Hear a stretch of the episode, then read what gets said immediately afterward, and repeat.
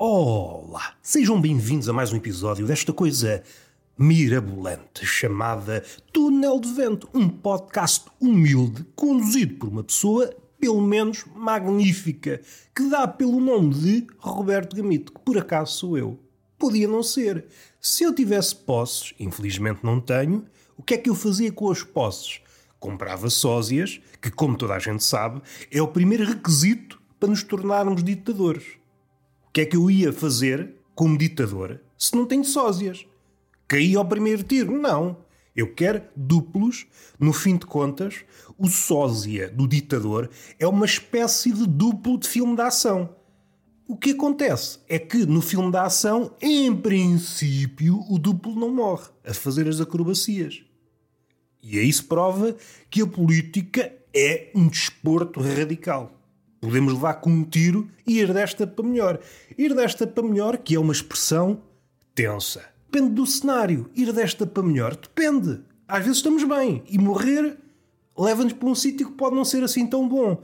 Agora, se estivermos num sítio mau, morrer até pode ser espetacular. Pode ser uma mudança positiva. Não digo na vida, mas também não digo na morte, porque eu também não sei o que é que é a morte. A morte não é o contrário de vida. Aliás, também já foi aqui referido. Nós não sabemos o que é a vida, não sabemos o que é a morte. Relacionar uma coisa com outra parece-me uma ousadia. E eu estou a olhar, não, para aquele bobo, aquele bobo que é uma marca deste podcast, o quadro do bobo, já tantas vezes referida. Hoje abri aqui um quadro ao calhas e estou a olhar para um quadro de Bosch. Não sei se vocês sabem, mas é aqueles quadros povoados com muita maralha, muitos demónios, muita merda a acontecer. Que é um belo quadro da minha cabeça. Muita merda a acontecer. É mesmo essa a palavra. Não é em tom elogioso nem crítico. É o que é. É muita merda a acontecer. E qual é o meu humilde trabalho? É traduzir a merda que está no pensamento para uma língua que se perceba, pelo menos minimamente.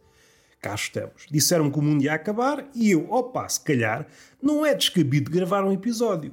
Porque a minha ideia era não gravar hoje, descansar, fazer outras merdas. Mas pensei, às tantas o mundo acaba e vocês ficam sem banda sonora para a bomba cá de vir. Epá, não vos posso fazer isso. Seria esse o vosso pensamento. Olhavam para cima, vi uma bomba, a falta que me fazia um podcast do Roberto. Eu estou aqui para vos servir humoristicamente. Ainda que vocês possam, não é a bomba que vem ao vosso encontro que vos rouba o livre-arbítrio. Vocês estão aptos a interpretar a piada à vossa maneira. Podem rir ou podem enfurecer-se. Essa imagem delicia-me. Alguém que está à beira da morte, alguém que está a segundos de bater a bota. Vamos lá ver se consegue bater a bota. Depende da bomba. Há bombas que pulverizam tudo e não dá tempo para bater a bota esfumamos-nos, tornamos-nos pó. Não pó das estrelas, mas pó. Normal. É um pó sem glamour. Não vai parar à cara de ninguém. A não ser o ditador que, mais amigo da carnificina, usa o pó das suas vítimas como maquilhagem. O ditador é uma espécie de ativista do meio ambiente. Está a renovar as coisas. Impecável. Mas não é por aí que nós queremos ir. Nós estamos a falar no fim dos dias. E este episódio será chamado de, para fazer contraste com o outro, ou melhor, com o tema do episódio anterior, o bárbaro saiu do armário. Cá estamos na cidade. E alerto já, isto diria eu se conhecesse uma criança. Meu rapaz, qual é o teu nome?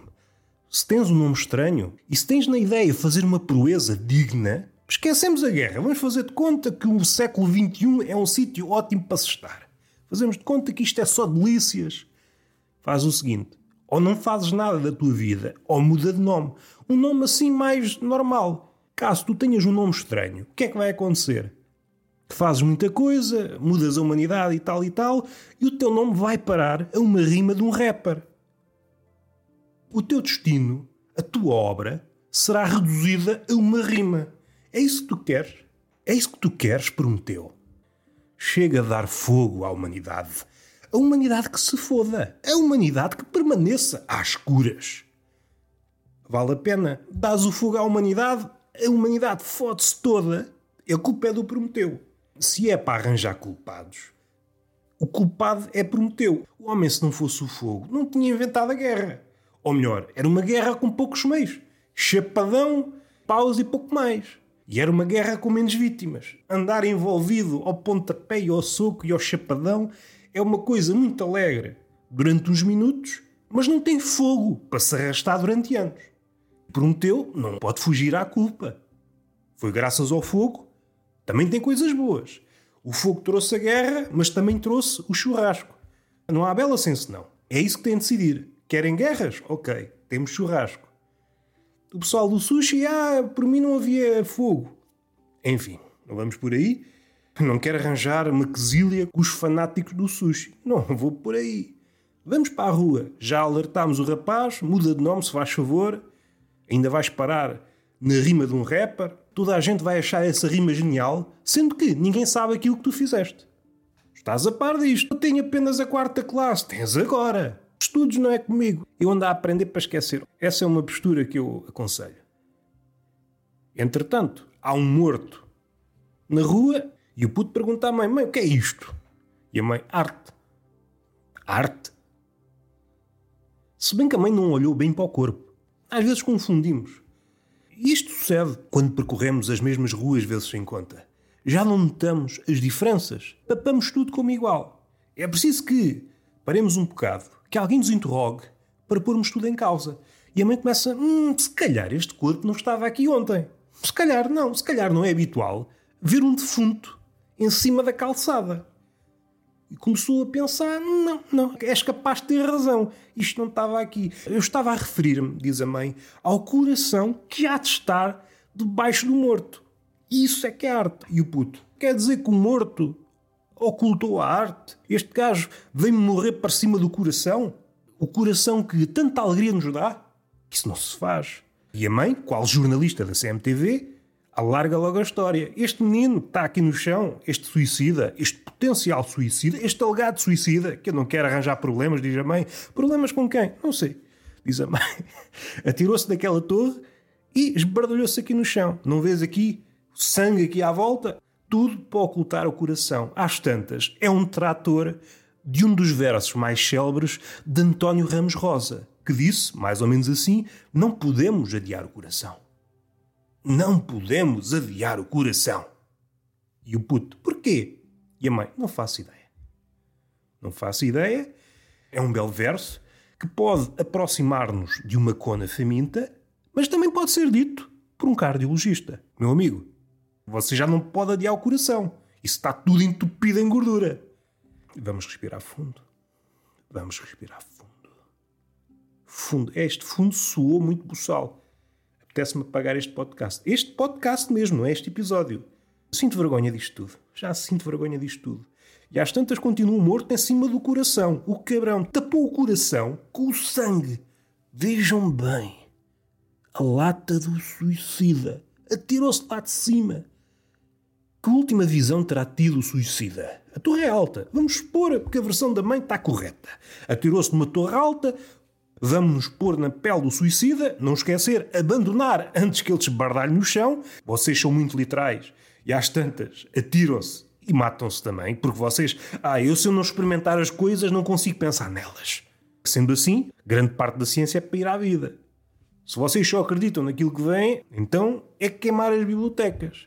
Como assim não leem livro? É pá, piadas, sim senhor. Já que estamos nas piadas, pi, pi, pi. O quê? O gajo está vivo ou está morto? Não sei. Corta um terço de censura, pi, e fica com a cona, pi, pi. Caralho, pá.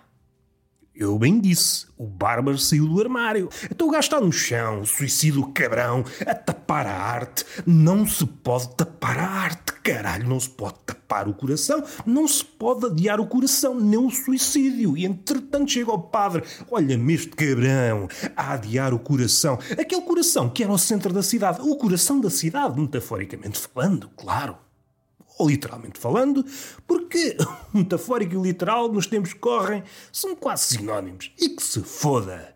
Essas escadas da percepção, as portas da percepção abertas pelo ópio por Huxley e outros como ele, Michaud, por exemplo, drogaditos, drogaditos das letras, que abriram as portas da percepção, viram coisas que ninguém viu, mas depois estavam tão drogados que a coisa não saiu bem. É o problema das drogas. Ah, vi merdas, visto o quê? Não sei.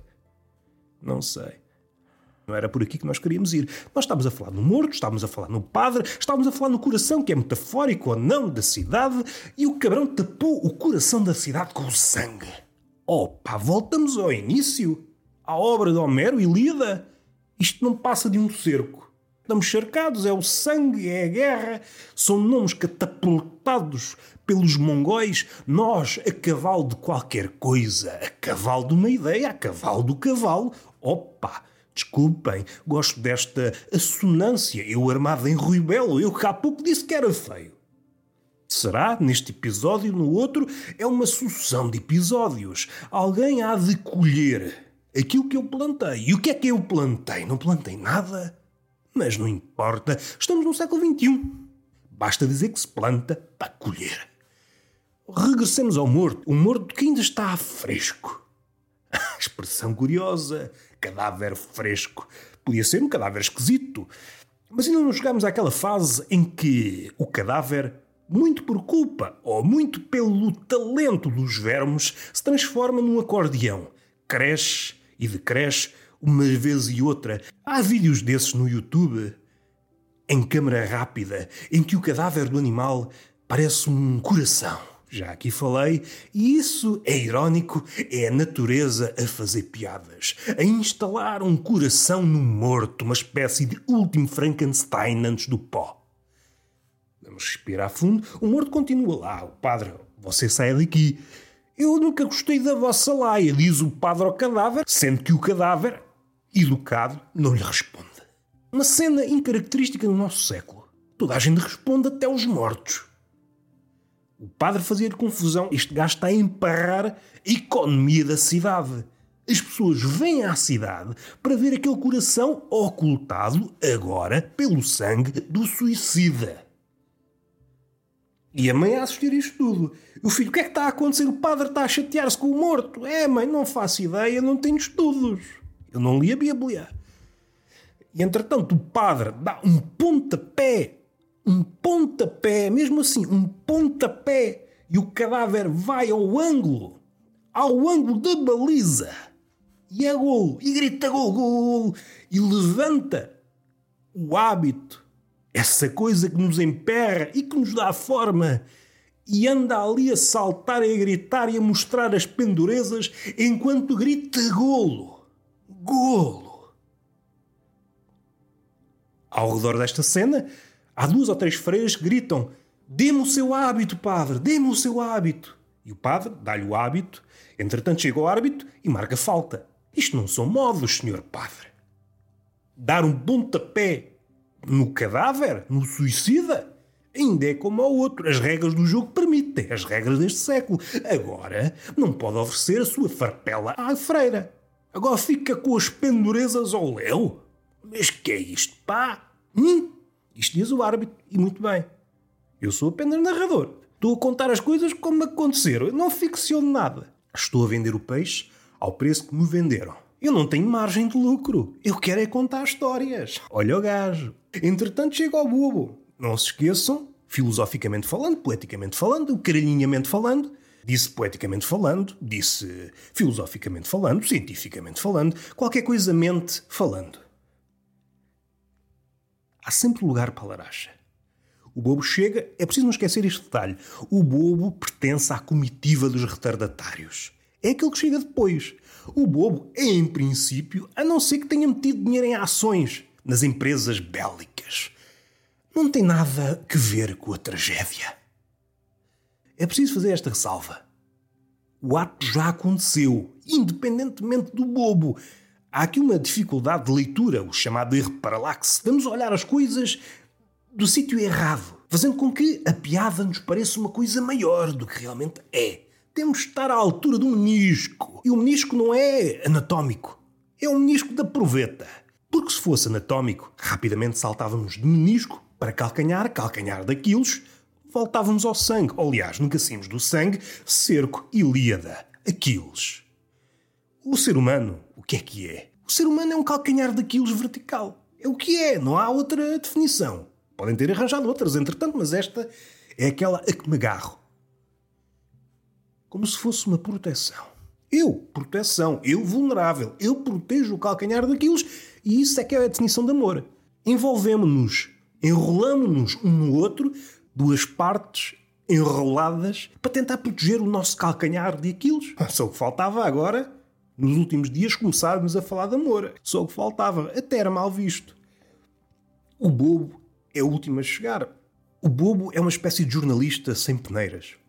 Sem inclinações, ia dizer dionísicas, mas também pode ser, mas inclinações barrocas. O bobo não tem pretensões. O bobo nunca pretende ser imparcial, até porque sabe que é impossível. Herberto Helder disse, nas suas crónicas. Na medida em que, ao retratar uma coisa, escolhemos um enquadramento. O jornalista parte do princípio que escolheu o melhor enquadramento. E isso é parcialidade. Aquilo que fica de fora, aquilo que fica na fronteira do enquadramento, aquilo que se afasta do enquadramento, pode também contribuir para o coração, para o centro do quadro. Tal como o fotógrafo, o jornalista tem de decidir o que é que fica e o que é que sai. Aliás, como alguns já disseram, o artista é aquele que decide o que não entra. Talvez essa seja uma definição que afaste o jornalista do artista. O jornalista está mais ocupado com aquilo que entra. O artista mais preocupado com aquilo que não entra. E o bobo não tem pretensões. Não tem... Sabe que a imparcialidade é uma ficção. E então está à vontade. Ou melhor, estava. Quando o homem conseguia fazer a distinção entre palavra e ato. Entre tragédia e legenda da tragédia. Quando ainda era possível, vejam bem, através do riso, brincar com o peso das coisas. No fim de contas, o bobo é o último mágico. É aquele que faz levitar a tragédia. Ou pelo menos tenta. Não há nada a fazer. A tragédia é tragédia. A tragédia está feita. Podemos é brincar com ela. Ele faz levitar o cadáver, mas o cadáver continua cadáver. A magia do bobo é limitada. E às vezes o que sucede, como naquele quadro que muitas vezes já citei aqui, o bobo está apenas sentado, atrás dele o mundo a acontecer, ou melhor, a cabeça do rei já está caída. E é nessa altura, nessa janela de tempo, em que o bobo não sabe. E é nesse dia que o bobo reflete. Se atira para cima, se atira para baixo, uma questão que tanto apoquenta o homem. Fazer piadas para os poderosos, para as vítimas, para o rei que parta, e o bobo está sentado. Então, agora que a cabeça do rei caiu, como é que é esta coisa do poder? Faço piadas com o regicida Entretanto, o que é que acontece? São vários cães, mito de Actian, vários cães a disputar a cabeça caída do rei. Também não é uma altura para se fazer piadas. Aliás, nunca é uma boa altura para se fazer piadas, porque a tragédia é pouco burocrática. Quando acaba uma tragédia, começa outra. Se fôssemos por esta ideia de quando há uma coisa trágica não se pode fazer piadas, o homem nunca teria feito uma piada. Ou melhor, teria feito. Na altura do paraíso, quando estava Adão e Eva, mas a piada normalmente surge com um combate a um desastre. Naquela altura não havia razão para fazer piada, estava tudo perfeito e na perfeição é tudo uma pasmaceira. Não há necessidade de subverter o paraíso. Até que surgiu o inferno. Estando no inferno é que há necessidade de fazer pouco do inferno. Agora no paraíso está tudo bem. Está tudo bem. Aliás, eu acho que foi Deus que criou a comédia, ao expulsar Adão e Eva do paraíso. Aí sim, há necessidade. Eu acho que a primeira piada foi feita nesse exato momento. Assim que saíram no paraíso, do jardim do Éden, olha, agora vamos desta para melhor. Riram-se. Riram-se porque atrás das costas estava a perfeição. Vamos respirar fundo. O cadáver, já sabem, foi à vida, foi graças ao pontapé, o padre foi multado, não pode andar nu, não é por ser padre que pode andar nu e oferecer a farpela às freiras, as freiras assanhadas. Entretanto, apareceu uma equipa de limpeza, limpou o sangue e o coração já está a brilhar. Sim, senhor, assim já se pode acreditar no amor. Já se pode acreditar no amor. Já esquecemos a visão do suicida, já esquecemos tudo e mais alguma coisa, já esquecemos a visão da picha do padre, já esquecemos a freira assanhada, já esquecemos a mãe e o gaiato, o gaiato que entretanto cresceu, 20 anos passam num tirinho, um tirinho, calma lá, ainda vos influencio para andarem ao tiro, não quero, como eu vi há dias, os videojogos, os filmes, as músicas, não, não influenciam. O pior é a piada. Uma pessoa ri-se, então vou matar pessoas. É a pior coisa. eu daqui para a frente vou deixar de rir. Porque eu quero tornar-me uma pessoa melhor. Não quero rir-me e às tantas começar aos tiros com os outros. Não quero. Aliás, o problema do mundo é a comédia. Eu acho que está bem claro. Acabar com os comediantes, acabar com os comedy clubs, acabar com tudo. Acabar com o humor, acabou-se a laracha. E vamos ver se a dinastia dos sisudos produz um século mais alegre. e está feito. Beijinho na boca, palmada pedagógica numa das nádegas e até à próxima.